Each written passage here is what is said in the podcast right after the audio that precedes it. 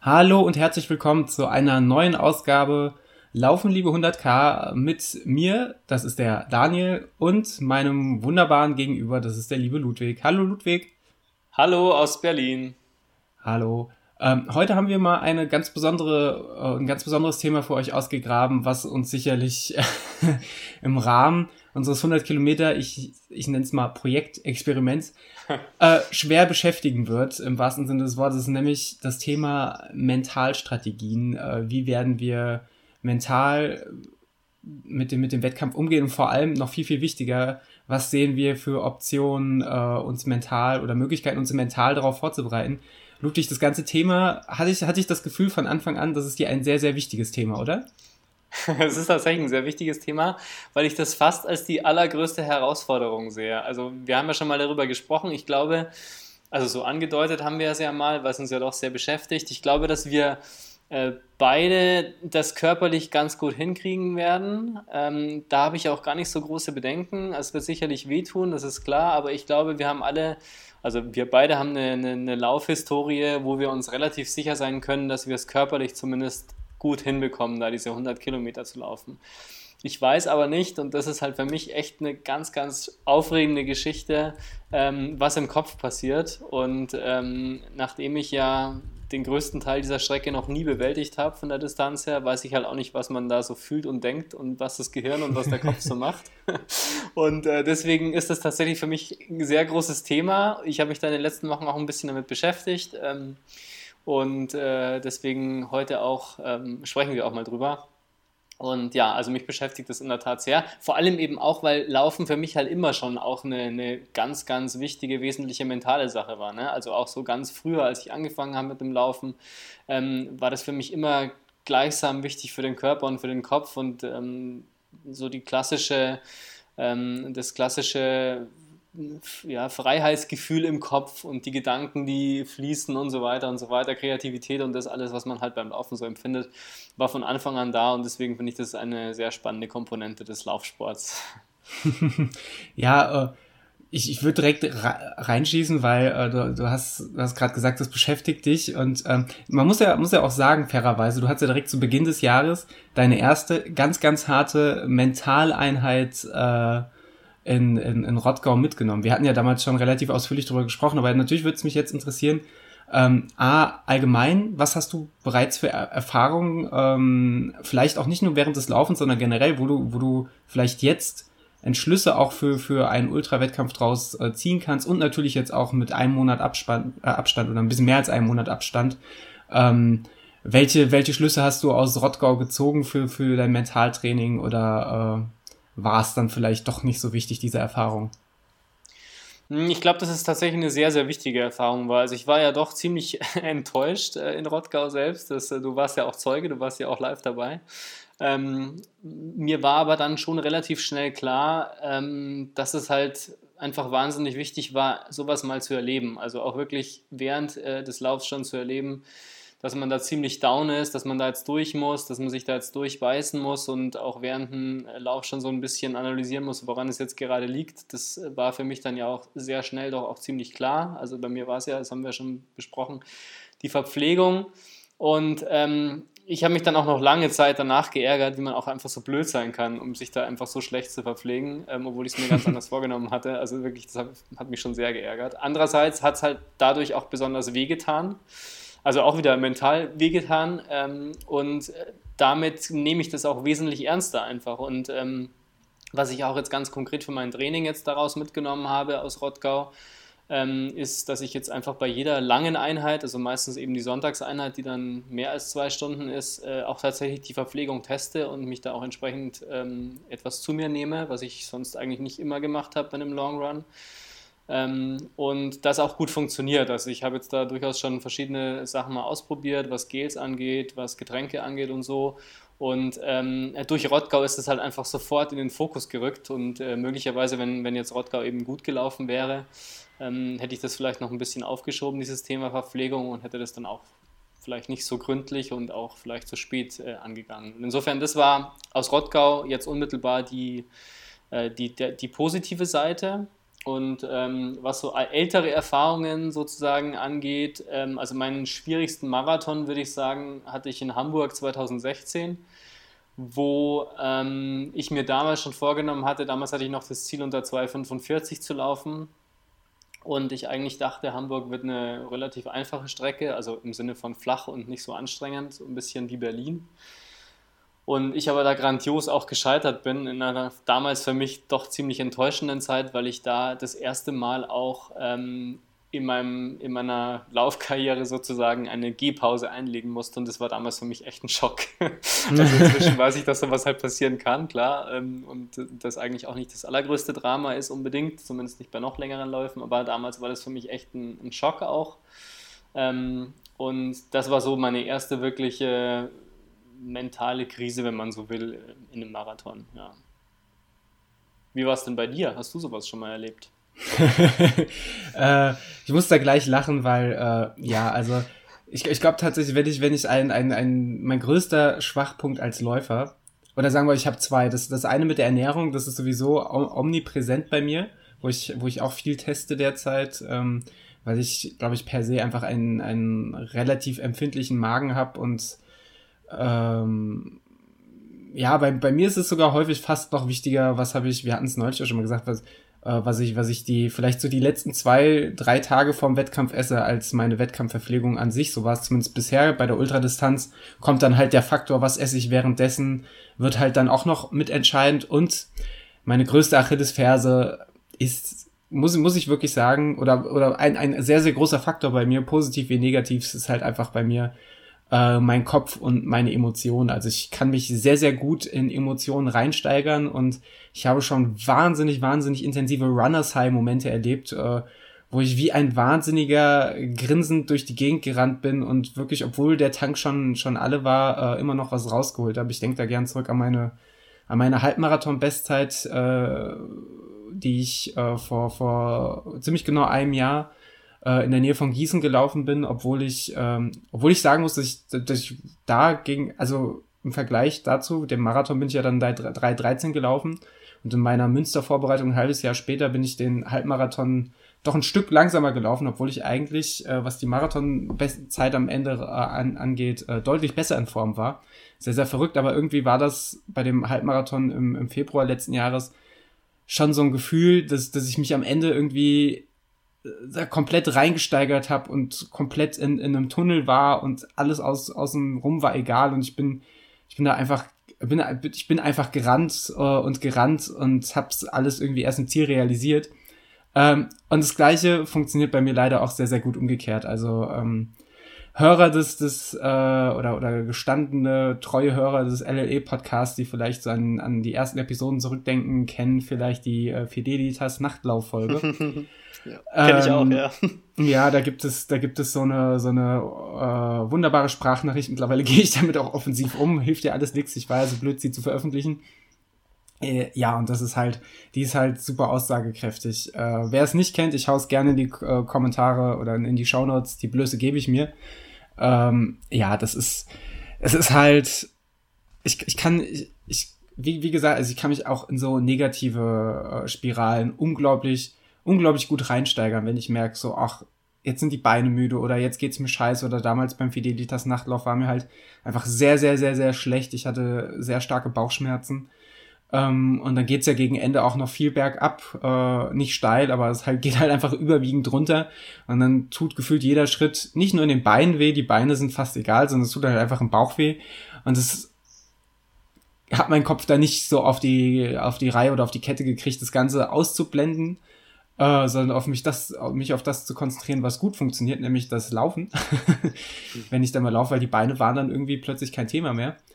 Ähm, ja, äh, das ist so, das ist so der Punkt, da, da werde ich definitiv ansetzen. Oder auch andere Punkte wie den Köln-Marathon ähm, vorletztes Jahr, wo ich auch aufgrund meines Magens, äh, wir, wir, wir sehen, da kommen die zwei Punkte wieder wunderbar zusammen, Magen und Kopf. Mhm, das naja. ist ein, ein fantastisches Zusammenspiel, wo ich dann auch äh, mich davon ein bisschen hab, ähm, ja, klein, ja, klein, kleinreden nicht, aber, aber irgendwie, ähm, ja, wo, wo, ich, wo ich mir selber so ein bisschen ins Knie geschossen habe und gesagt habe, so scheiße und mich dann viel zu sehr auf das äh, konzentriert habe, was, was negativ ist, anstatt auf das, was positiv war, nämlich das einfach äh, mit, mit, äh, mit, mit viel, viel Fokus und Willensstärke damals noch auf jeden Fall eine neue Marathon-Bestzeit drin gewesen wäre, weil ich dann einfach äh, ja, resigniert habe. Und da ist es halt wirklich mein Ansatz, äh, zu versuchen, möglichst früh, wenn ich erkenne, dass diese Negativspirale, dass ich am Start dieser Negativspirale stehe, äh, möglichst früh zu intervenieren und mich bewusst, ganz, ganz bewusst die, die, äh, das, was, was gut funktioniert, äh, in Erinnerung zu rufen oder mir bewusst zu machen. Ähm, weil ich glaube, wenn man einmal zu tief in dieser Spirale drinsteckt, dann kommt man da sehr, sehr schwer oder zumindest alleine sehr, sehr, sehr, sehr schwer wieder raus. Das stimmt, wobei ich sagen muss, diese, diese Emotionsfrage, auch diese die Enttäuschungen und diese Downs, die man dann hat, ähm, vielleicht auch nach einem Lauf oder nach einem, einem Wettbewerb, ich finde die eigentlich gar nicht so schlecht, muss ich sagen. Ich bin froh, dass es, dass es das auch so ist. Ähm, ich hatte immer wieder mal auch, ähm, gerade eben nach Hamburg, wo ich dann einen Freund getroffen habe, der dann gesagt hat, du siehst ja furchtbar aus, warum nimmst du dir das so zu Herzen? Du machst doch das jetzt äh, weil du es eigentlich gern machst und wie kannst du dich da so runterziehen lassen, bloß weil das jetzt nicht so gelaufen ist, wie du dir das vorgestellt hast. Und auch nach Rottgau ähm, hat dann der eine oder andere dann zu mir gesagt, ähm, sei doch nicht so enttäuscht, ja, du hast dann einen guten Lauf gemacht, das Ergebnis ist eigentlich immer noch sehr gut und äh, zieh dich da nicht so runter. Ich finde es eigentlich schon ein gutes Zeichen, wenn man dann auch wirklich so betroffen ist davon. Ich meine, natürlich, wenn man sich da jetzt irgendwie äh, keine Ahnung, wochenlang Gedanken macht, dass alles so schlecht und alles so scheiße ist und so. Ähm, das sollte nicht sein. Aber die Tatsache, dass du nach einem Lauf, wenn es nicht gut gelaufen ist, im wahrsten Sinne des Wortes, dass du dann auch wirklich enttäuscht und down bist, ich finde das eine gute Rückmeldung, weil es zeigt, wie wichtig das einem auch ist. Und wenn ich jetzt sagen würde, so, ja, mein Gott, das ist jetzt nicht so gut gelaufen, was soll's, ne, ist ja alles nur just for fun, dann hätte ich die Motivation auch gar nicht, ähm, so größere Dinge anzugehen, wie eben jetzt die Vorbereitung für Wuppertal. Und dann hätte ich auch die Motivation nicht, rauszugehen, wenn das Wetter mal schlecht ist oder wenn es dunkel ist oder wenn die Uhrzeit nicht so ist, dass man sagt, da geht man gerne laufen. Ähm, ich glaube, dass es schon wichtig ist, dass du immer noch auch diese, diese Enttäuschungsgefühle hast und dass du dich freust und total high bist, wenn es gut läuft, aber dass du eben auch dann mal in Anführungsstrichen ähm, am Boden liegst und am Boden zerstört bist, wenn es mal nicht so gut läuft. Und natürlich kann dann einer sagen, ja, das ist total übertriebener Ehrgeiz, aber ganz ehrlich gesagt, ohne diesen Ehrgeiz ähm, würde mir die Motivation auch tatsächlich fehlen. Und ähm, jeder geht mit solchen Sachen natürlich auch anders um. Aber klar, man kann sagen, das ist verbissen oder man kann sagen, du nimmst das alles zu ernst, aber ich glaube, das ist bis zu einem gewissen Grad auch einfach notwendig, das so ernst zu nehmen, weil ich glaube, die Dinge, die einem dann auch so bedeutsam sind im Leben, da findest du eine ganz andere Motivation ranzugehen und dran zu bleiben eben auch und äh, dich anzustrengen und, und Pläne einzuhalten und alles, was eben dazugehört, als wenn es eben bloß so ein beiläufiges Hobby wäre. Ja, ich, ich gebe dir auf, auf jeden Fall recht, aber ich glaube, das ist zum einen auch stark Typsache und zum anderen auch einfach wirklich eine, eine ganz, ganz krasse Gratwanderung äh, zwischen, zwischen, wirklich zwischen Ehrgeiz und Verbissenheit. Ich erlebe das selber leider, leider auch relativ oft bei mir, dass ich manchmal dann auch unnötig unzufrieden bin wegen, wegen Kleinigkeiten äh, und das, das würde ich dann, das würde ich dann gar nicht, das würde ich dann auch wirklich nicht mehr Ehrgeiz und Verbissenheit nennen. Bei mir aus jüngerer Vergangenheit dann zum Beispiel mein Silvesterlauf äh, den ich mir als Ziel gesetzt habe, als, als, als Mindestziel äh, unter 39 Minuten zu laufen. Und ich bin 39 Minuten und eine Sekunde gelaufen und ich stand da im Ziel, als wäre die Welt untergegangen, wo man wirklich rein objektiv sagen muss, das ist super absurd, weil diese eine Sekunde, ähm, die ist da absolut nicht, nicht, nicht ausschlagkräftig und äh, de facto eigentlich de facto kann man das Ziel als erfüllt betrachten, da muss man nicht so kleinlich sein, aber das ist dann, das ist dann eben der Punkt, wo ich, wo ich dann selber, wo ich dann, wo ich dann selber das ganze Revue passieren lasse und sage so, okay, das ist einfach über den Ehrgeiz hinaus, sondern das ist halt wirklich verbissen äh, und das ist auch was, wo ich sage, da muss ich, da muss ich auch aktiv selber, selber dran arbeiten, weil ich finde, diese, diese Verbissenheit schadet im Umkehrschluss irgendwann auch dem, dem, äh, dem gesunden Ehrgeiz. Also diese, diese Verbissenheit geht ja oft auch damit einher und ich kenne es auch, dass man sich Ziele gegebenenfalls ein bisschen zu hoch setzt. Äh, und natürlich ist es, man, man kann daraus lernen, wenn man Ziele nicht erfüllt. Aber wenn man sich immer die Ziele zu straff setzt, ähm, dann wird es einfach dazu führen, dass man unzufrieden ist und den, den Spaß verliert. Äh, und da ich weiß, weiß ich natürlich auch, dass ich da nicht der Einzige bin, der da manchmal ein bisschen mit hadert. Ähm, und äh, ja, da, da muss man, da muss man echt einen, einen Mittelweg finden, aber das ist gar nicht, gar nicht so leicht, wie man, wie, wie man das so spricht oder wie man sich das vorstellt. Absolut. Also ich glaube, das ist auch, das ist auch wirklich die Grundbedingung, dass es weiterhin wieder gut wird, sozusagen, dass du dann irgendwann auch sagst, okay, diese eine Sekunde, die hat mich jetzt auch wirklich geärgert und äh, da möchte ich auch weiter dran arbeiten.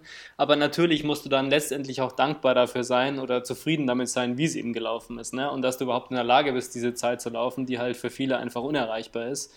Ähm, und dass sich auch die ganze Arbeit davor oder in Anführungsstrichen Arbeit, ähm, die ganze Mühe und das Training und so weiter dann auch auszeichnet. Und das ist dann wiederum eine, eine gesunde ähm, Reflexion, wenn du dann auch wirklich weißt, ähm, wo waren deine Fehler, wo waren die Schwächen, aber was ist eben auch gut gelaufen und was hat dir auch gut getan dabei. Also jeder Lauf hat eben mindestens eine gute Seite.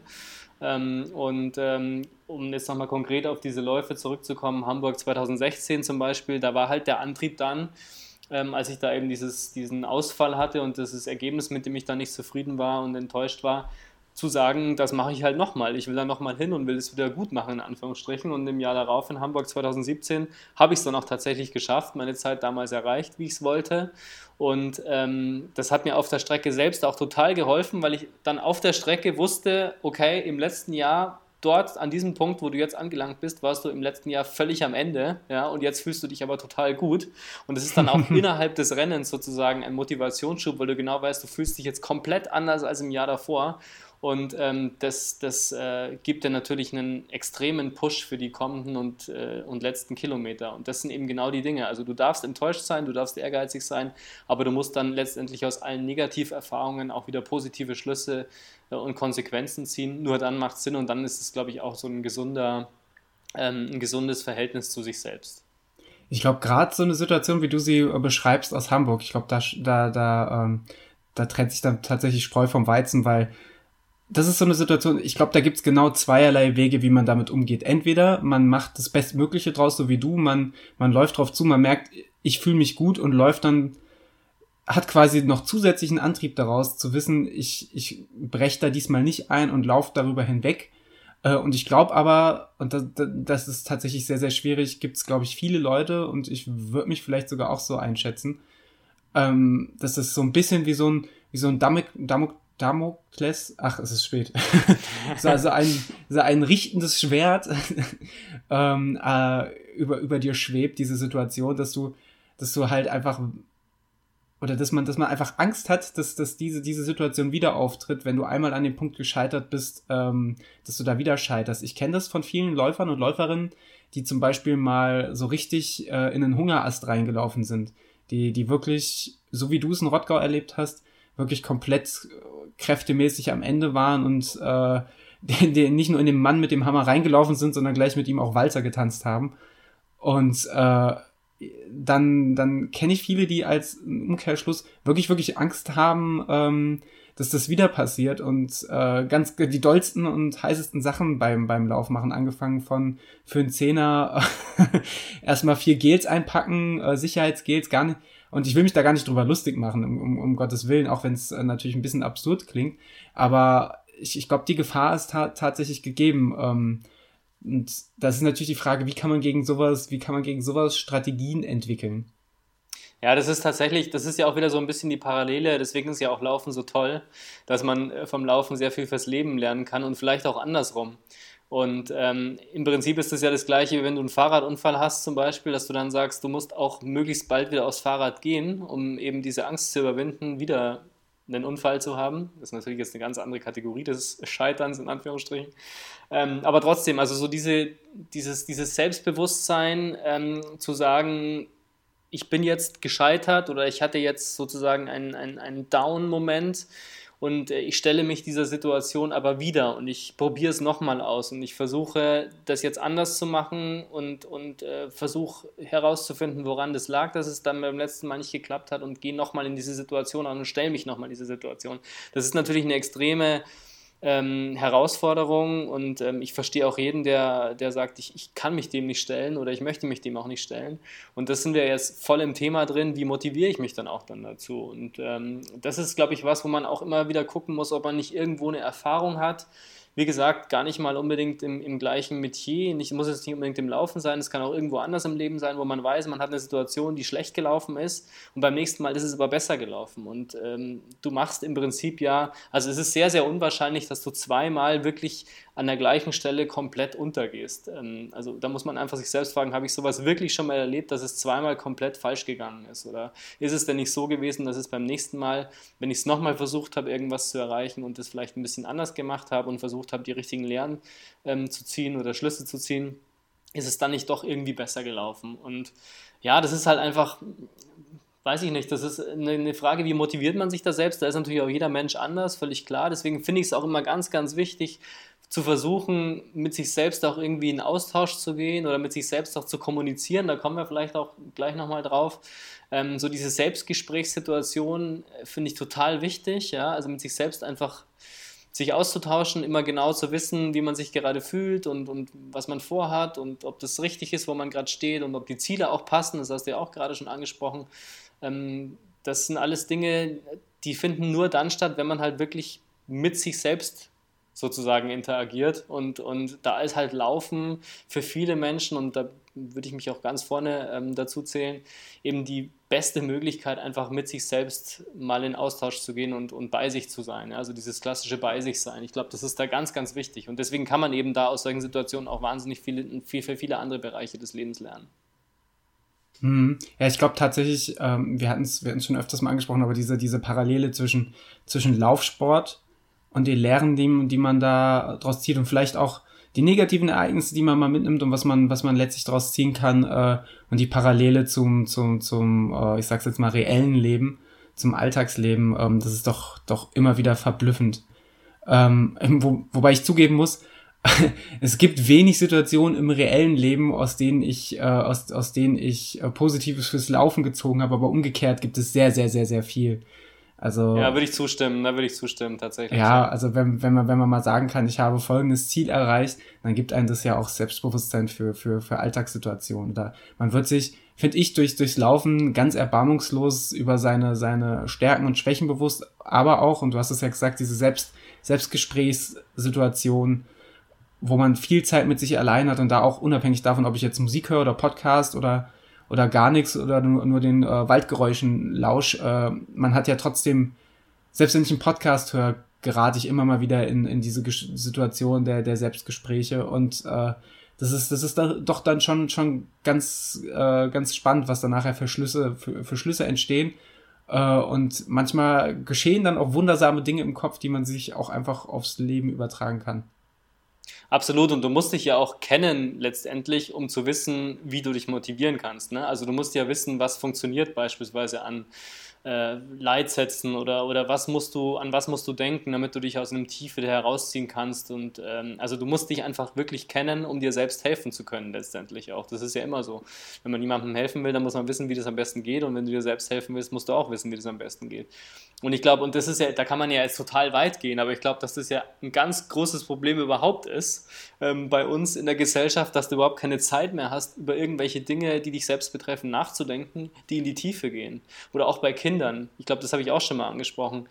Man versucht die Kinder voll zu packen mit irgendwelchen Tätigkeiten, mit irgendwelchen Kursen und, und zusätzlichen Dingen, die die Kinder noch machen müssen, um sich noch möglichst schnell fortzubilden und noch besser zu werden und noch schneller irgendwie ähm, äh, die Leistung zu bringen und man gibt den Kindern überhaupt keine Möglichkeit mehr, sich zu langweilen, kreativ zu werden, sich mal irgendwie mit sich selbst zu beschäftigen, Spiele zu entdecken oder sich selbst auszudenken. Und so diese allgemeine Hektik, die wir momentan haben, die hat ganz viel, glaube ich, auch damit zu tun, dass man sich immer irgendwie ablenken muss und immer irgendwie beschäftigen muss und alles, was man macht, irgendwie ein Ergebnis liefern muss, das andere sehen können. Und ähm, das, glaube ich, ist was, obwohl so viele Menschen laufen ja offensichtlich und Laufen ja immer ein beliebterer Sport wird, ähm, dieser Effekt scheint irgendwie auszubleiben, dass man irgendwie nochmal bewusster sich selbst wird und ähm, ja, weiß ich nicht, das ist schade eigentlich, dass es nicht, ja. dass es nicht real wird.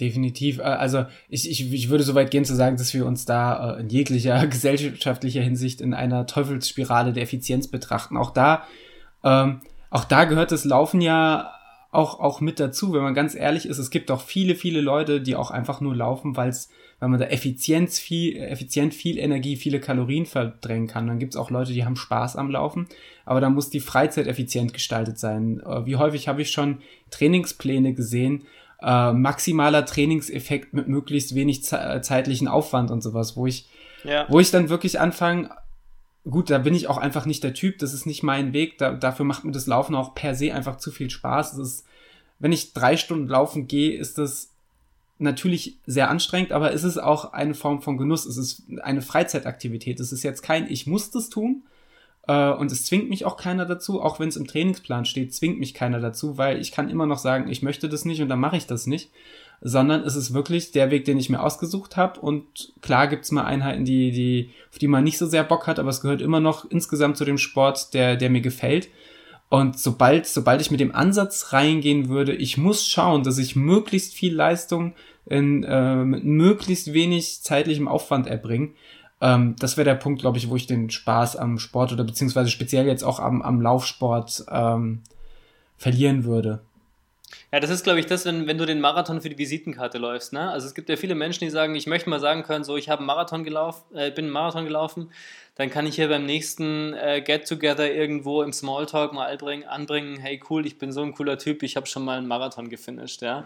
Und äh, das ist halt auch eine, eine, eine, Form der Motivation, das kann man schon sagen, klar, aber ich glaube, nachhaltig ist es halt eben nicht. Und äh, wenn du vorher schon gesagt hast, es gibt halt verschiedene Typen von Läuferinnen und Läufern, ähm, der wirkliche Laufspirit ähm, findet sich halt nicht darin, wenn du sagst, du willst einfach mal einen Marathon irgendwie finishen und dann schmeißt du deine Laufschuhe weg, so ungefähr ähm, nur um erzählen zu können, dass du das mal geschafft hast und dass du so ein toller Kerl bist. Ja? Und ähm, das ist halt, das ist, glaube ich, eine Grundvoraussetzung dafür, dass du wirklich, dass du das genießen kannst und dass du eben diese ganzen Nebeneffekte ähm, vom Laufsport mitnehmen kannst, ist tatsächlich, dass du dich halt komplett darauf einlässt und das nicht für irgendjemand anderen tust. Auch natürlich, wenn du gerne Ergebnisse erzielst, aber trotz allem, letztendlich machst du das halt schon auch für dich. Und, ähm, und das ist, glaube ich, schon eine ganz wichtige Grundvoraussetzung auch dafür, dass du deine Limits erreichen kannst und, und verbessern kannst und, und äh, so außergewöhnliche Leistungen, wie wir uns das jetzt vielleicht auch vornehmen, auch schaffen kannst. Und zwar gesund schaffen kannst und dich nicht dabei komplett zerstörst. Ja, das, das ist es halt, gerade der letzte Punkt, sich eben nicht komplett zu zerstören. Und das ist ja das Problem, was eben viele Leute haben, die das, äh, die das halt wirklich nur für, für ihre Bucketlist laufen äh, Zielmarathon, ich möchte es abhaken und die laufen das auch auf, Verdeih, äh, auf Gedeih und Verderben, weil die halt im Grunde genommen wissen, für die gibt's nur die eine Chance, es macht nicht so wirklich Spaß, sondern ich möchte das abhaken und dann muss ich das auf jeden Fall auch abhaken und dann nehme ich halt vom, wenn, wenn mir das Knie wehtut, nehme ich halt vor dem großen Tag drei Ibuprofen und dann wird es ja. schon gut gehen. Ähm, und ich glaube tatsächlich, und das ist vielleicht auch, ohne zu weit ausschweifen zu wollen, aber ich glaube, das ist auch, liegt, liegt auch, äh, ist eine der Begleiterscheinungen unserer Gesellschaft aktuell, dass es davon auch immer mehr gibt. Einfach weil Laufen ist nicht nur beliebt, Laufen ist auch ein, ein, ein, eine Art, ein, ein Lifestyle, äh, mit dem sich, glaube ich, auch viele pro profilieren, die, die damit vielleicht gar nicht so sehr ankommen äh, oder, oder damit gar nicht so viel anfangen können also sich da gar nicht so beheimatet sehen, äh, einfach auch, weil es in ist und weil Laufen gerade auch für einen sehr aktiven, für einen modernen Lebensstil steht. Also so nehme ich es zumindest aktuell sehr viel wahr. Ähm, und ja, irgendwie, und um da möchte ich nochmal die Kurve kriegen, ist es für mich aber auch äh, so mit einer mit einer der Ursachen, weswegen vielleicht gerade auch dieser dieser Ultraboom äh, immer größer wird, dass die Leute Ultramarathon laufen wollen, weil man auch einfach und ich, ich schließe mich da nicht aus, auch einfach so ein bisschen die Schnauze davon voll hat, ähm, das, das, das, das äh, Laufen so ein, so ein, so ein, so ein Modeding wird, äh, ja, wie, wie, wie kriege ich da die Kurve? Aber das, das ist halt eben, das ist halt eben so eine, so eine Profilierungssache ist oder geworden ist, äh, die, die, die so oberflächlich ist von Leuten, wenn man mit denen spricht, dass man da gar nicht so sehr mit anfangen kann. Also wenn ich jetzt eben so einen typischen Visitenkarten-Marathonläufer habe, mit ihm kann ich mich halt genau über seine Marathonvorbereitung unterhalten. Äh, und dann wird er mir erzählen, wie, wie anstrengend das alles war und was er für Intervalle gemacht hat.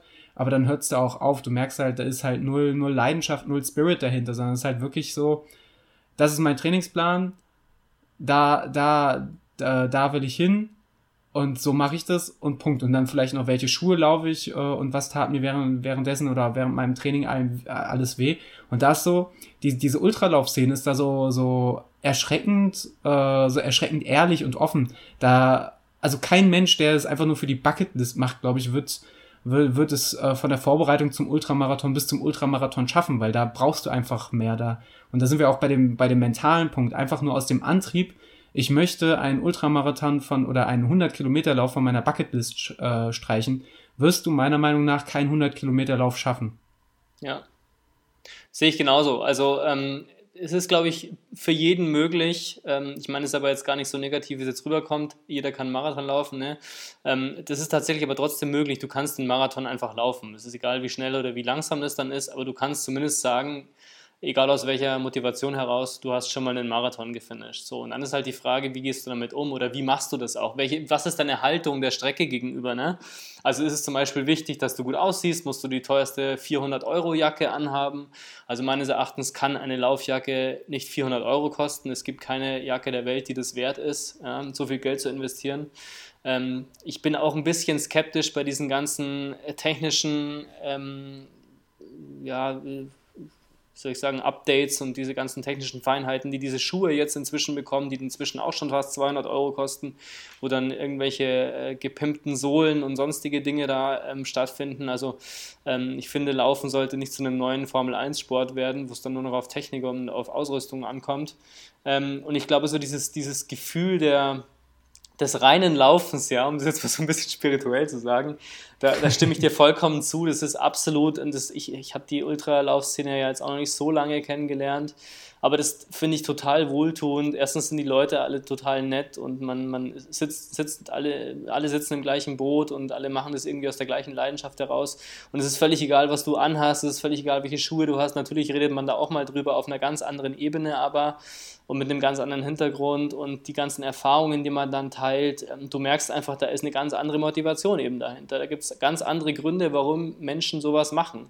Nicht um zu sagen, ich habe das alles schon abgerissen und ich habe einen Haken dahinter gemacht und so. Und ähm, ich bin in den Städten und in diesen Ländern schon gelaufen und muss mal gucken, was auf meiner Wandkarte noch fehlt, wo noch kein Fähnchen drin ist, sondern da ist eine ganz andere Motivation dahinter. Und dieser Spirit, der gefällt mir halt einfach wahnsinnig gut in der Ultralaufszene. Und ähm, das ist nicht nur ein Grund, aber auch ein Grund dafür, dass ich jetzt eben mich da momentan auch ein bisschen umorientiere und das auch langfristig, momentan zumindest, ich meine, das sagen wir jetzt alles vor Mai, ne? wir wissen nicht, was wir nach Mai sagen, aber äh, das zumindest ist jetzt so meine Perspektive, die ich habe, da auch langfristig eben tatsächlich ähm, eher da in diese Richtung weiterzugehen.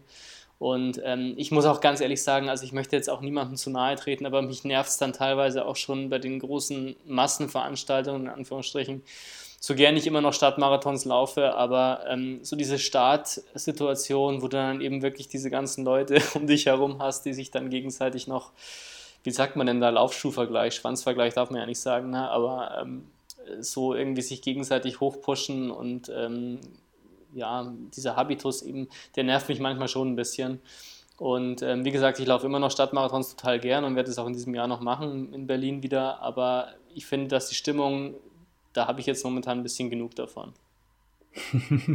ja, ich will da auch gar nicht so, ich habe ich hab jetzt die, die Marathonläufer oder wir haben die Marathonläufer so, so ein bisschen negativer vorgestellt. Darauf will ich nochmal ganz alle, klar sagen, da, da, da, will ich, da will ich gar nicht drauf hinaus. Ähm, äh, was ich nur sagen will, unabhängig davon, ob ich, ob ich Marathon laufe oder was anderes, äh, und ich, ich liebe Marathonlaufen. Es ist immer noch so eine tolle Distanz. Absolut. Und ich liebe auch einfach Stadtmarathons. Ähm, werde dieses Jahr, wenn alles passt, auch wieder einlaufen, definitiv. Ähm, aber auch da, also es, es, kommt, es kommt immer drauf an, von, von, wo ich komme und aus welcher Motivation ich das tue. Und auch beim, beim Ultralauf gibt es Leute, die sind, die sind sehr, sehr ehrgeizig äh, und auch das möchte ich nicht verteufeln. Das ist äh, ein, ein gesunder Ehrgeiz äh, kann oder gehört zum Sport dazu, je nachdem, was man, was, was, was die eigenen Ziele und, und die, die Motivation ist.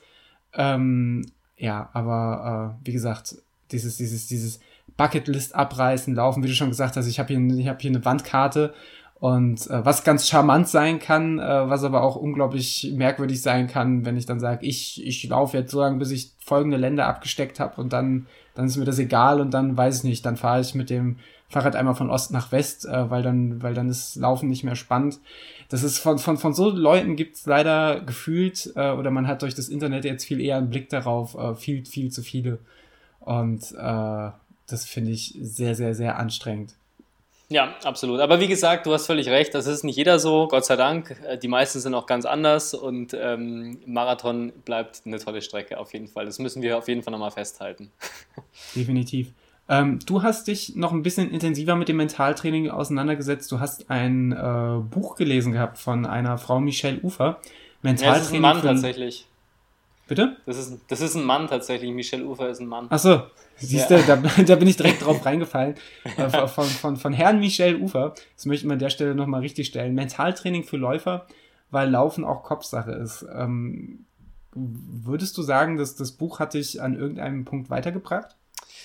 Mm, es hat mich an vielen Punkten so ein bisschen bestätigt, muss ich sagen. Nicht, weil ich so viel schon weiß, sondern weil ich viele Dinge wiedererkannt habe, die dort beschrieben werden. Also ähm, das Tolle an diesem Buch ist, dass es mm, jetzt nicht so ein, so, ein, so, ein, so ein Buch ist, das voller Tipps irgendwie ist und, und, und praktischen Anwendungen, die sind schon mit, auch mit dabei.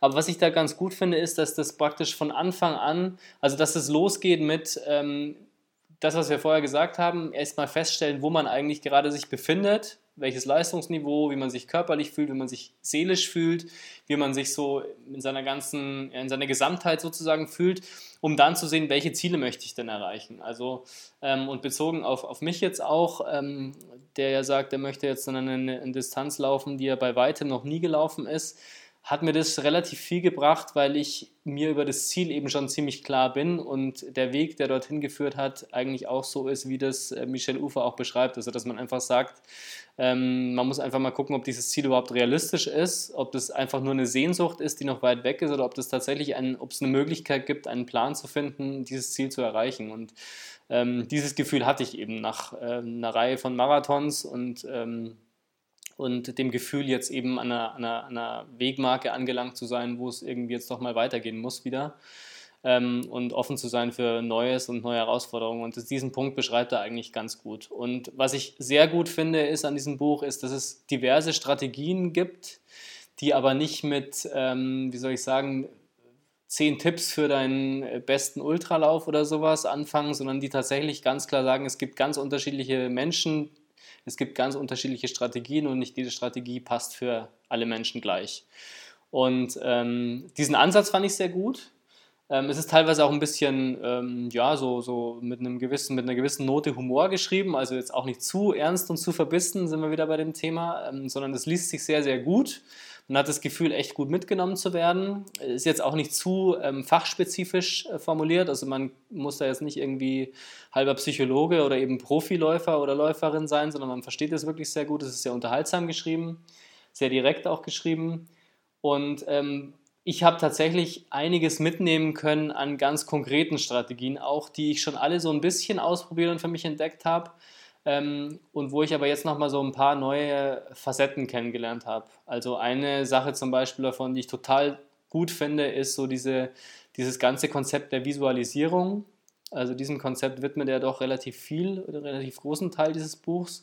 Ähm, Visualisierung bedeutet im Prinzip, dass du versuchst im Kopf schon ähm, die, die positiven Aspekte dessen zu vergegenwärtigen, die du vorhast. Ja? Also so hört sich jetzt ein bisschen kompliziert an, aber jetzt ganz konkret betrachtet, wenn ich jetzt in meinem Training zum Beispiel gerade eine schwierige Phase habe ähm, oder in einem Vorbereitungswettkampf eine schwierige Phase habe, wo es mir gerade nicht so gut geht und ich keine Motivation spüre oder so, dass ich dann praktisch visualisiere, wie wird es mir in Wuppertal am 4. Mai ähm, im Ziel gehen? Wie werde ich da im Ziel einlaufen und wie werde ich mich da fühlen? Ich werde mich großartig fühlen und alle Leute, die ganze Welt wird mir zujubeln, so ungefähr. Ja? Also so diese Geschichten sich sozusagen auszumalen und auch wirklich möglichst präsent im Kopf zu haben, während einer Phase, in der du dich nicht so gut fühlst zum Beispiel oder gerade Motivationsschwierigkeiten hast. Das fand ich total faszinierend und ich glaube, sowas funktioniert für mich auch ganz gut, weil ich sowas eigentlich immer wieder mal ausprobiert habe auch. Das ist jetzt eine Komponente zum Beispiel. Ja, gerade das, was du gesagt hast, funktioniert für mich vor allem auch im Training wahnsinnig gut. Also gerade beim Marathontraining äh, mache ich das ganz, ganz, ganz, ganz, ganz oft oder gar nicht bewusst. Das kommt unbewusst irgendwann, wenn ich einen richtig schwierigen Lauf habe, also oder einen richtig, richtig, vielleicht auch mal einen richtig eintönigen Lauf, wo ich dann, wo ich dann wirklich das Gefühl habe, okay, heute laufe ich 20 Kilometer einfach nur, um den Wochenumfang zu steigern und äh, in einem in einem Dauerlauftempo und so richtig Spaß habe ich heute nicht und das Wetter ist scheiße. Gerade dann, gerade dann sind so diese, diese, diese, wie du schon sagst, diese Visualisierung bei mir ist es meistens die Visualisierung des Zieleinlaufs, wo ich dann, wo ich dann versuche mit, mit, mit, mit, mit, mit allem äh, Sinn gefühlt äh, die, die Eindrücke zu beschreiben und wahrzunehmen. Äh, wie, wie sieht der Zielbogen aus? Äh, wie, wie, äh, ja, was, was, was, was, von wem weiß ich, dass er vor Ort ist? Wie sehen, wer, wer könnte da im Ziel stehen? Äh, was mache ich, wenn ich aus der, aus der Zielbereich rauskomme und sowas? Und das, das gibt mir doch immer einen sehr, sehr positiven Aufschwung. Ähm, und das Gleiche ist aktuell auch beim WHEW e so, wenn ich, wenn ich laufe, dass ich immer wieder Momente habe, wo ich mir das, wo ich mir das vorstelle. Äh, und das werde ich definitiv auch äh, versuchen, auf den, auf den Wettkampf zu übertragen. In Situationen, wo, wo ich wirklich gerade das Gefühl habe, jetzt, jetzt geht gleich nichts mehr, einfach sich Lust zu machen äh, und auf das Fokus zu fokussieren, was einem, was einem äh, erwartet, wenn man die ganzen Strapazen erst einmal durchgestanden hat. Ja, genau. Also das, das sind so Dinge, die man wirklich auch gut anwenden kann. Ähm, und äh, da gibt es noch viele andere Dinge auch. Also ich kann, ich weiß es auch nicht mehr. Also es ist wirklich ein Buch, wo man immer wieder mal reinlesen kann. Es ist auch sehr schön aufgeteilt in Kapitel. Also man kann das alles möglichst schnell wieder, wieder finden, was man da gelesen hat. Eine andere Sache, die mir auch noch im Kopf geblieben ist, weil ich es ja auch anwende und darüber haben wir auch gerade schon gesprochen, nämlich dieses Selbstgespräch, ähm, diese Selbstmotivation, die es da gibt, die so ein bisschen zweigleisig ist bei ihm. Also das eine ist, dass du ähm, dir immer wieder sagst, äh, du wirst jetzt das Tempo halten können, deine Muskeln sind noch stark genug und ähm, der, der Körper hält es aus. Du musst, also du, du, du wirst sozusagen das weiter durchlaufen können, du wirst jetzt keinen Tief haben, sondern du wirst die Ziellinie irgendwann erreichen, du hast gut dafür gearbeitet und so weiter. Und er sagt dann auch, man, man sollte das nicht als Zwang machen, sondern als so eine Art Feststellung. Ja? Also du, du darfst jetzt nicht sagen, du musst jetzt durchhalten, du musst es irgendwie schaffen, du musst zum Ziel kommen, sondern du musst einfach vom, von der Gesamthaltung her sagen, du wirst es schaffen. Und ähm, ja, das sind so Kleinigkeiten, die aber, glaube ich, schon auch was ausmachen können. Und das Zweite, was die Selbstgespräche angeht, ist, dass er sich, ähm, dass er sagt, man muss im Prinzip so eine Art Mantra finden, also so eine, so eine feste Phrase für eine bestimmte Situation. Wenn du in einer schlechten Situation bist, dass du dann weißt, du musst sozusagen jetzt ähm, eine, eine Phrase im Kopf einschalten, ein positiver Leitsatz oder was auch immer, ähm, den du automatisch parat hast, wenn eine bestimmte Situation eintritt. Also wenn du zum Beispiel jetzt irgendwie Schmerzen in den Muskeln hast, dass du dann ähm, eine Phrase parat hast, die dich sofort aus diesen Schmerzen herausholt oder motiviert, trotzdem weiterzulaufen. Zum Beispiel sowas wie, keine Ahnung, diese Schmerzen gehören jetzt dazu und es wird nicht schlimmer werden. So. Oder du wirst diese Schmerzen auch überlaufen können, weil die einfach zu diesem Lauf dazugehören. Ähm, das sind auch so Dinge, die, glaube ich, echt weiter, zumindest mir echt weiterhelfen können, weil ich eben, wie gesagt, im Ansatz sowas ohnehin schon gemacht habe. Und ähm, da kriegt man jetzt noch so ein paar Feinheiten mit, äh, die echt lehrreich sein können. Was ich ganz wichtig finde in dem Zusammenhang, was du eingangs gesagt hast, ähm, und zwar, dass, dass eben äh, nicht, nicht jede mentale Strategie auch für, für jeden Läufer oder jede Läuferin passt. Ähm, bei mir ist es zum Beispiel so gerade diese Mantras, die funktionieren bei mir null. Also das führt dann, wenn, wenn ich anfange, mir dann ein Mantra aufzusagen, ich habe es auch schon mal probiert, dann, dann im Zweifelsfall habe ich dann ein tolles Selbstgespräch, ein innerliches, äh, aber ein, äh, meistens ist es dann ein Streitgespräch, was denn, was denn das für ein Unsinn ist. Ähm, das lenkt vielleicht ab, aber so richtig hilfreich ist das auch nicht. Aber wie du schon sagst, so, so eine Reihe an Mentalstrategien, äh, die man sich ja vielleicht auch anlesen kann ähm, oder für, für Motivationsstrategien, das, das ist ja letztlich ist es ja auch nur ein Toolkit oder eine, Toolbox, wo man sich selber, wo man selber erproben muss und herausfinden kann, was funktioniert für einen. Also ich habe auch schon von, von Läufern gehört, die zum Beispiel an schwierigen Punkten sagen, gerade auf der Marathondistanz, ich stelle mir jetzt einfach vor, dass, am, dass zwischen mir und dem Vordermann äh, ein Gummiband hängt äh, und ich muss gar nicht so viel Kraft aufbringen, sondern visualisiere mir einfach oder stelle mir mit sehr viel Geisteskraft vor, äh, wie dieses Gummiband mich immer näher ranzieht und auf einmal haben, haben die Leute wieder leichte Beine. Ähm, und auch das wird nicht für jeden funktionieren, aber es gibt da eine ganze, eine ganze Reihe an Tipps, die man mal recherchieren oder ausprobieren kann. Ähm, wie gesagt, für mich das, das, das stärkste Tool einfach diese, diese ganz, ganz innige, bewusste Visualisierung von dem, was mich, was mich am Ende des Laufs äh, erwartet. Oder auch das lässt sich wieder wunderbar auf andere äh, Lebenssituationen, ähm, Lebenssituationen, ähm, ja, äh, lässt, lässt sich auf andere Lebenssituationen übertragen, wollte ich sagen. Ähm, äh, ich kann mich da an, an, an Vorstellungsgespräche erinnern, wo ich mich hingesetzt habe und mir einfach schon vor, vor dem Vorstellungsgespräch äh, äh, vorgestellt habe, auch wenn es jetzt maßlos arrogant klingt, äh, die Situation, wie ich nachher den Arbeitsvertrag unterschreibe und, und so Geschichten. Und das, äh, auch wenn, wenn, wenn man nicht bewusst, äh, wenn, wenn, man dann, äh, wenn man das vielleicht jetzt nicht bewusst, äh, also wenn man, wenn sich, wenn das gar nicht so krass bewusst tut, sondern so ein bisschen unterbewusst im Vorfeld, äh, irgendwie, irgendwie strahlt man dadurch auch eine größere Selbstsicherheit aus. Und gerade diese Selbstsicherheit ist, glaube ich, bei so, bei so verhältnismäßig extremen Sachen wie jetzt, wie jetzt im Ultramarathon einfach wichtig, weil jeder kleine Zweifel, den du auf diesen 100 Kilometern mit dir mitträgst, auch an deiner Leistung oder deiner Leistungsfähigkeit äh, oder einfach an dir selbst, ähm, der wird, glaube ich, während 100 Kilometern oder aus eigener Erfahrung kann ich sagen, bei 80 Kilometern irgendwann, irgendwann wirklich richtig, richtig, richtig groß. Und wenn du, wenn du diesen Zweifel nicht, nicht wegbekommst oder dem nicht mit einer gewissen Selbstsicherheit begegnen kannst, dann kann dir das äh, meiner Meinung nach echt, echt das, das Genick brechen. Absolut. Und ich lese jetzt momentan gerade noch ein anderes Buch. Äh, Endure heißt das. Ich weiß leider den Autor jetzt gerade nicht, aber das können wir in den Shownotes vielleicht noch nachreichen.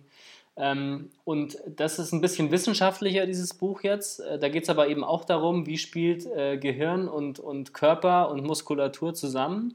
Und da wird untersucht unter anderem ähm, die Tatsache oder wird festgestellt, die Tatsache, dass äh, zum Beispiel Läufer, die irgendwie 800 Meter laufen oder eben auch andere kürzere Distanzen laufen, 5 Kilometer oder sowas, dass man da oft feststellt, dass die ähm, in, in der Phase, in der Mitte des Rennens eine Tiefphase haben, wo sie also wirklich völlig ausgebrannt sich fühlen, aber gegen Ende immer schneller werden. Also man kann da tausende von Läufern untersuchen und man stellt immer die gleiche Kurve fest, egal wie schnell das ist, aber von der, von der Entwicklung her immer die gleiche Kurve fest dass auf den letzten, keine Ahnung, 5% des Rennens oder auf den letzten 3% des Rennens die Kurve immer wieder nach oben geht äh, von der Geschwindigkeit. Und, ähm, und die, die Schlussfolgerung daraus ist, dass es eben fast nie an der Muskulatur liegt, wenn du eben äh, kaputt bist, sondern es ist immer eine mentale Sache. Und äh, die, die, Tatsache, dass du am Ende nochmal sozusagen eine Schlussspurt hinlegen kannst, das kennen wir wahrscheinlich auch alle irgendwoher, dass du am Schluss nochmal die letzten 100, 200 Meter einfach durchs Ziel brettern kannst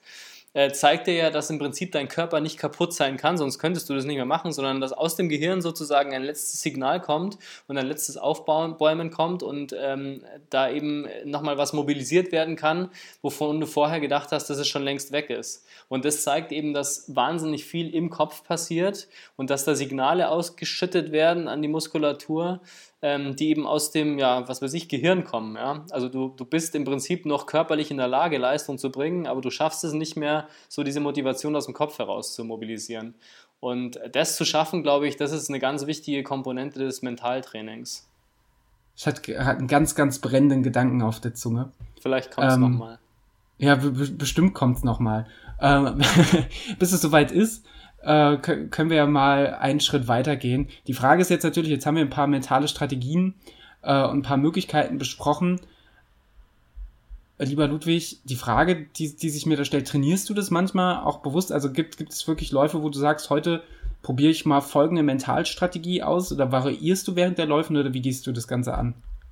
Also ich, ich, ich ähm, suche mir keine Mentalstrategie raus, ähm, aber es gibt halt so Trainingseinheiten, die so allgemein so ein bisschen einen mental mehr fordern ähm, als andere logischerweise. Und dazu gehören halt zum Beispiel so die, so die Tatsache, dass ich relativ viel ähm, Runden laufe und zwar nicht auf der Bahn unbedingt, sondern tatsächlich eben im Park, also mein Hauspark. Ähm, manche kennen das vielleicht von meinen Insta-Stories. Ähm, der, hat, der hat so vier Kilometer ungefähr, 4,5 Kilometer eine Runde. Und ich mache da sehr gerne, gerade am Wochenende, die Long Runs auch. Also wo ich dann wirklich mal, keine Ahnung, äh, acht oder, oder, oder zehn Runden laufen muss. Immer die gleiche Runde. Und das ist an sich ein ganz gutes Training, weil du halt immer wieder weißt, okay, es gibt noch eine Runde, es gibt noch eine Runde und du hast jetzt erst drei Runden von fünf oder sechs oder acht oder so. Das ist eine total gute Übung für mich. Ähm, ich bin jetzt vor zwei Wochen, glaube ich, war es, vorletztes Wochenende bei uns in Berlin auf dem Tempelhofer Feld gelaufen und hatte da meinen bisher längsten Lauf und das ist eine 6-Kilometer-Runde. Und die bin ich halt achtmal gelaufen.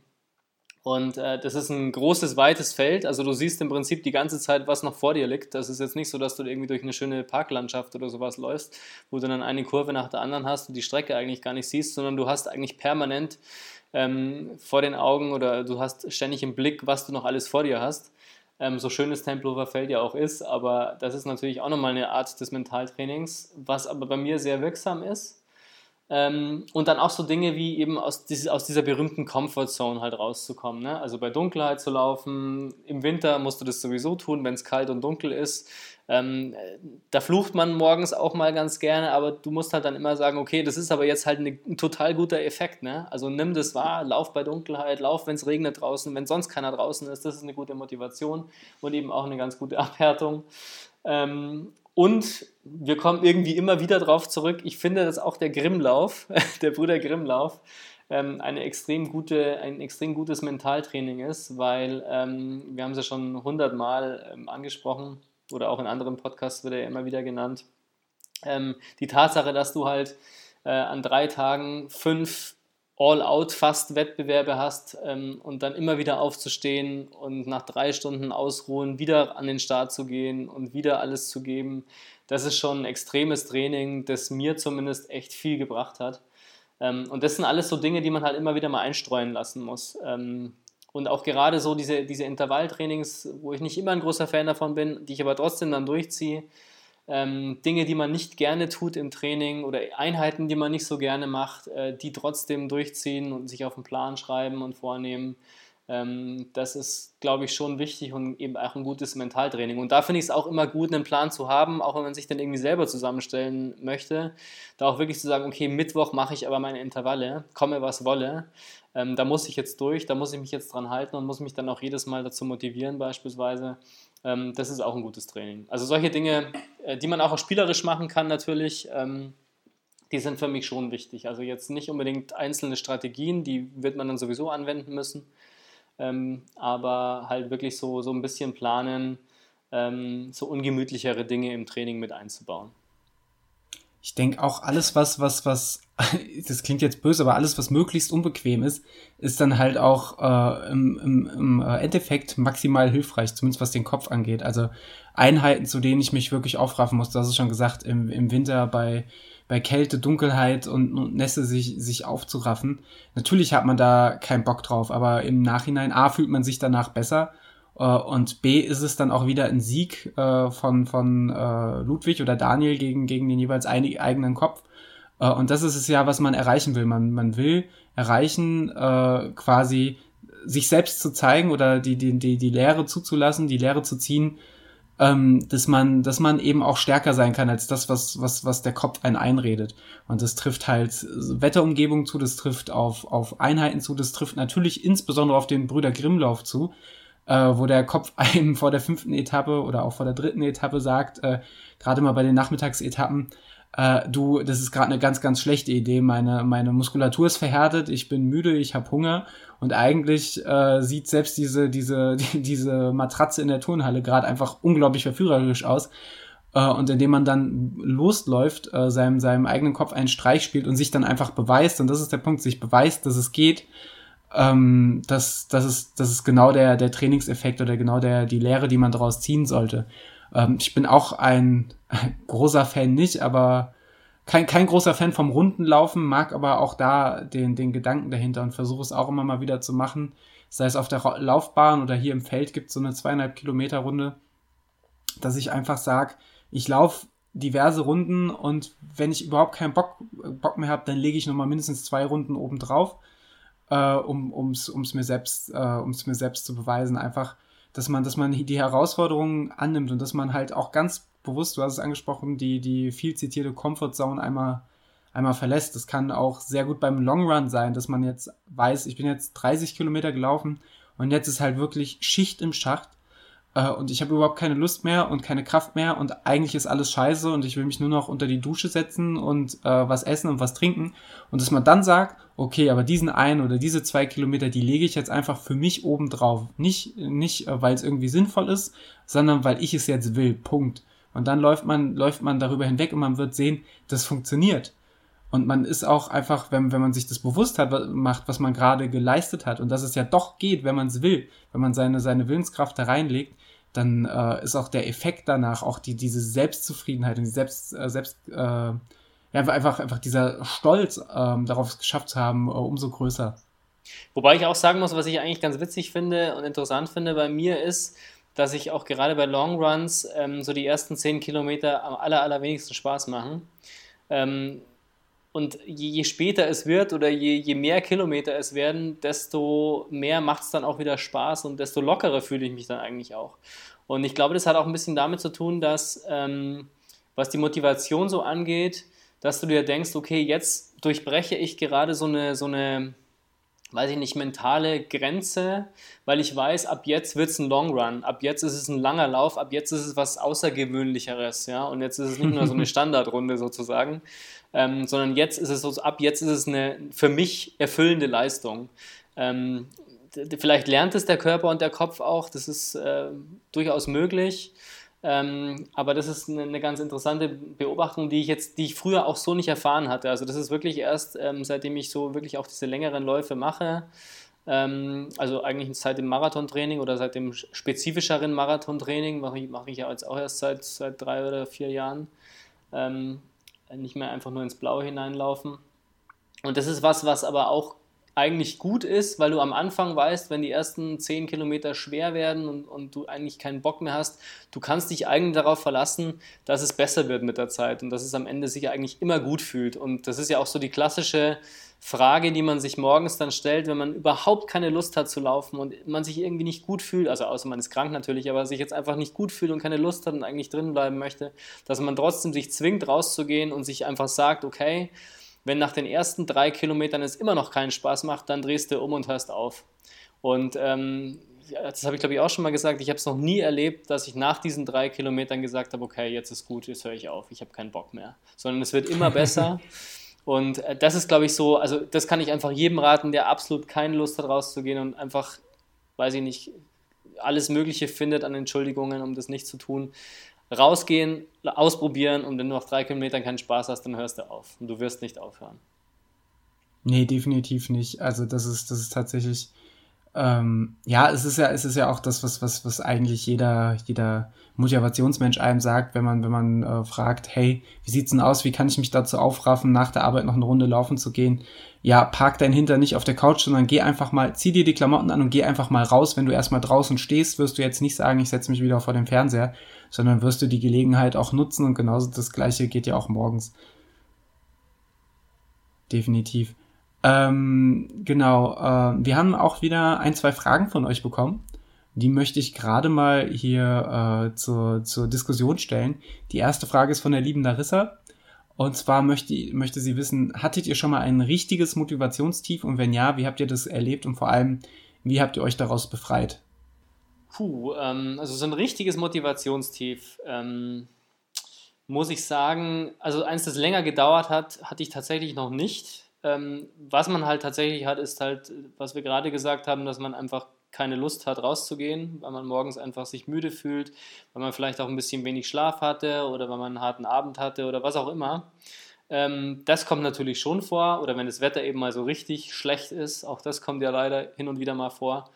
Ähm, das gab es schon, aber dann, wie gesagt, dann hilft es tatsächlich einfach vor die Tür zu gehen und zu sagen, okay, ich probiere es einfach mal aus, wenn es nichts wird, wird es halt nichts. Bisher ist es aber immer noch was geworden. Ähm, aber so ein richtig langes Motivationstief, glaube ich, habe ich nicht. Und das finde ich eigentlich, ähm, das ist eigentlich immer das Schöne, ähm, dass wenn du dann doch mal irgendwie gezwungen bist, einen Ruhetag oder zwei Ruhetage zu machen, aus welchen Gründen auch immer, dass du sofort merkst, es geht dir was ab, du willst eigentlich wieder laufen.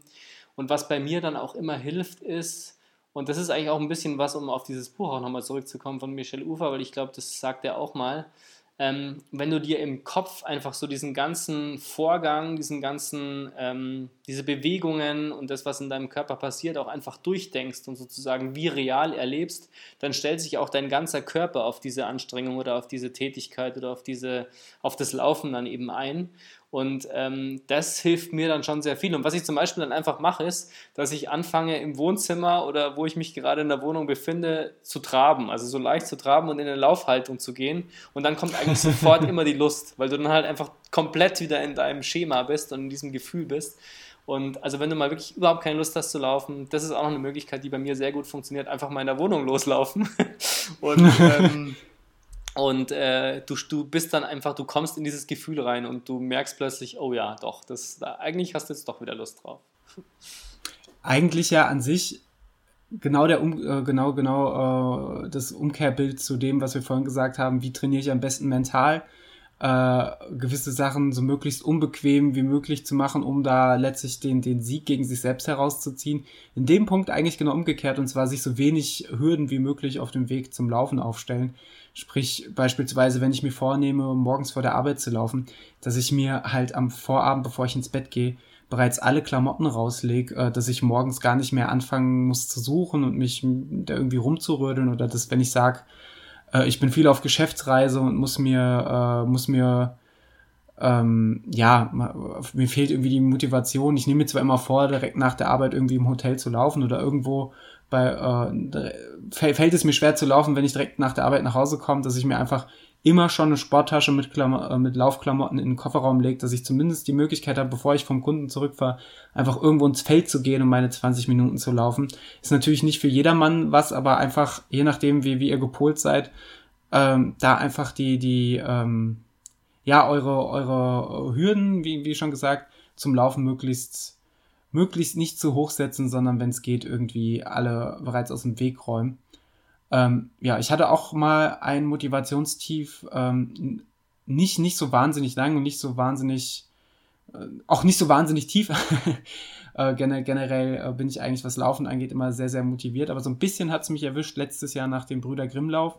Einfach weil ich gemerkt habe, da, äh, da war bei mir der, der, der Speicher leer und dann bin ich da, wollte ich da direkt danach einen schnellen 10-Kilometer-Lauf laufen. Der war dann auch noch scheiße, weil ich A nicht fit war und B die Strecke keine 10 Kilometer und dann, dann war ich irgendwie generell nicht so fit und dann wurde, dann wurde ich noch krank und ähm, das hat alles, das hat, das hat alles irgendwie unnötig schwer gemacht. Aber dann durch diese, durch diese Krankheit am Ende und die, und die Laufpause, die, die ganz kurze, die damit einherging, irgendwie war dann die Lust wieder da und die Vorfreude, dann wieder laufen zu gehen, kam, kam äh, umso mehr. Auch einfach, weil, weil ich mir ein, ein Ziel gesteckt habe und ich glaube, das ist ein großer Kniff der, der einfach wahnsinnig motivierend ist, sich, sich, sich ein Ziel zu setzen. Und es muss nicht der nächste Wettkampf sein, äh, auch wenn das natürlich gern oder, oder beliebte Ziele sind, äh, vollkommen nachvollziehbarerweise zu sagen, mein erster fünf, mein erster zehn Kilometer Lauf, also sich einfach ein, ein benennbares Ziel zu setzen, äh, was, was möglichst klar definiert ist, äh, zum Beispiel auch ein Wochenziel zu sagen, ich gehe jede Woche zwei, drei, fünf Stunden laufen, je nach Leistungsniveau und was man vorhat. Äh, und dann, dann kann man sich daran messen und man kann sich, kann das einhalten. Ähm, ich wollte nur kurz sagen, was, was auch noch helfen kann, ähm, ist, dass du dir das Laufen zu so einer Routine machst, dass du es einfach gar nicht mehr in Frage stellst. Ähm, das ist, glaube ich, auch noch eine ganz gute Möglichkeit, dass du morgens gar nicht mehr überlegst, ob du laufen gehen sollst oder nicht. Du fragst dich ja auch nicht, ob du Zähne putzen sollst oder nicht, sondern es muss einfach so selbstverständlich sein, dass du ganz klar weißt, okay, jetzt der nächste Schritt, also aufstehen, Kaffee machen und laufen gehen, ganz normal. Ja, also braucht man gar nicht drüber nachdenken. Das, glaube ich, kann auch helfen, weil dann kommst du gar nicht erst in die Bredouille zu, zu, zu fragen, ob du jetzt Lust hast oder sowas drauf, sondern es gehört halt einfach dazu.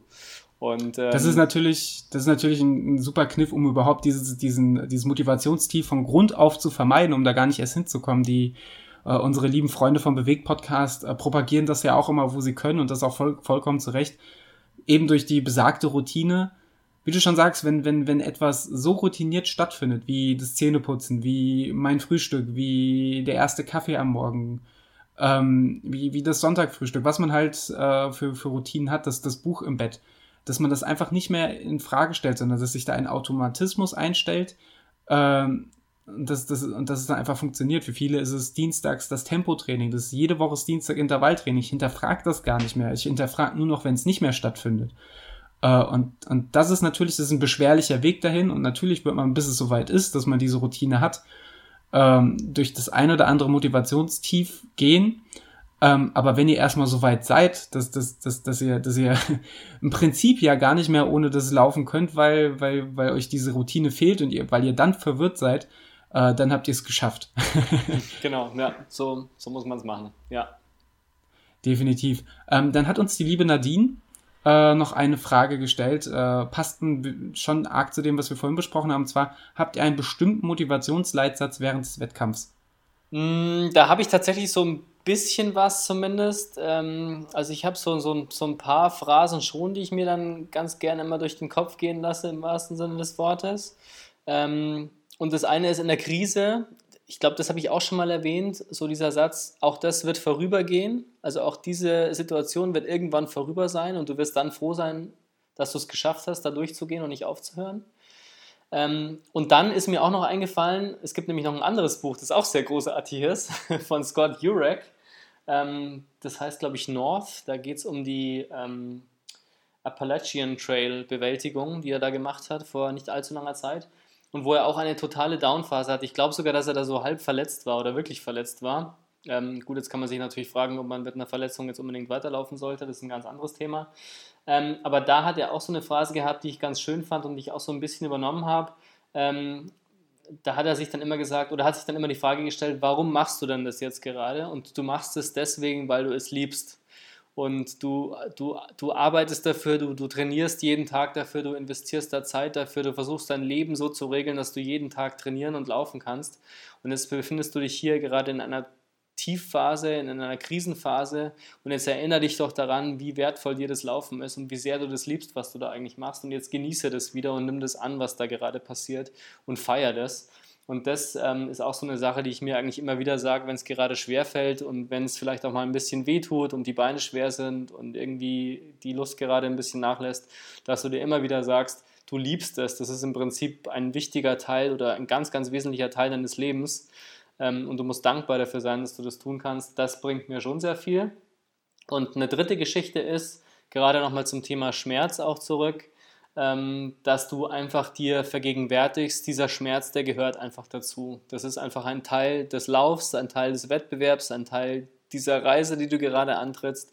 Dieser Schmerz gehört einfach dazu und das hört sich immer so schön an, man muss den Schmerz annehmen, aber im Prinzip ist es tatsächlich so. Du kannst ihn ohnehin nicht bekämpfen, er wird nicht verschwinden, außer du hörst auf, was eigentlich keine Option sein sollte in der Situation jetzt. Ähm, also musst du ihn einfach annehmen und musst, ich habe irgendwo mal gelesen, glaube ich, du musst den Schmerz zum Partner machen oder so oder zum Freund oder sowas. Ne? Das ist vielleicht jetzt ein bisschen arg geschönt, aber so in der, in, im Prinzip ist es schon das, dass du einfach sagst, okay, das ist jetzt einfach Teil des Ganzen und du wirst es aushalten, du wirst jetzt nicht sterben daran, sondern du wirst es aushalten, du wirst es durchhalten und danach ist es umso schöner. Und das sind so die drei Dinge eigentlich, die bei mir immer ganz gut funktionieren und die ähm, ihre Wirkung dann auch erzielen. Ja, das ist, passt ja ein bisschen zu dem, was ich eingangs erwähnt habe, was so meine Achillesferse ist, ähm, dass man sich emotional halt in so, so negative Situationen wie eben auch Schmerzen sehr, sehr reinsteigern kann. Oder dass man halt sagen kann, äh, ja, das berühmte, viel zitierte, ich nehme sie an, äh, ich, ich, ich lasse mich darauf ein und akzeptiere einfach, dass es, dass es so ist, wie es ist und hänge mich da jetzt nicht unnötig dra äh, dran auf. Äh, genau dieser Weg ist eigentlich der, äh, der produktivere, der euch eher an, ans Ziel eures Wettkampfs führt. Ähm, ja, wie, wie ich vorhin schon erwähnt habe, beim, beim Thema Mantras, so, so einen richtigen Leitsatz habe ich überraschenderweise nicht so gerne. Ich auch einen Podcast mit, mit äh, komischen Phrasen um mich werf. So im, beim Laufen funktioniert es für mich tatsächlich leider überhaupt nicht. Also manchmal würde ich es mir wünschen, dass ich mir jetzt voller Imbrust so, so ein Mantra oder irgendwas für mich aufsagen könnte. Ähm, aber es ist, ja, wie, wie, wie vorhin angedeutet, da, da entwickelt sich dann eher irgend so ein Streitgespräch innerlich daraus, dass das halt auch einfach nicht, nicht zielführend ist.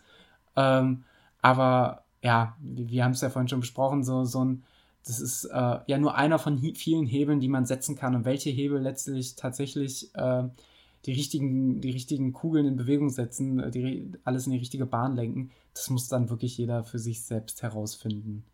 Ähm, ja, ansonsten an dieser Stelle gerne nochmal der Aufruf, äh, kommentiert fleißig und stellt uns Fragen für die nächste Episode und äh, wir kommen zum nächsten, ja fast schon wichtigsten Punkt unserer LL100K-Folgen und zwar zu unserer fantastischen Spotify-Playlist.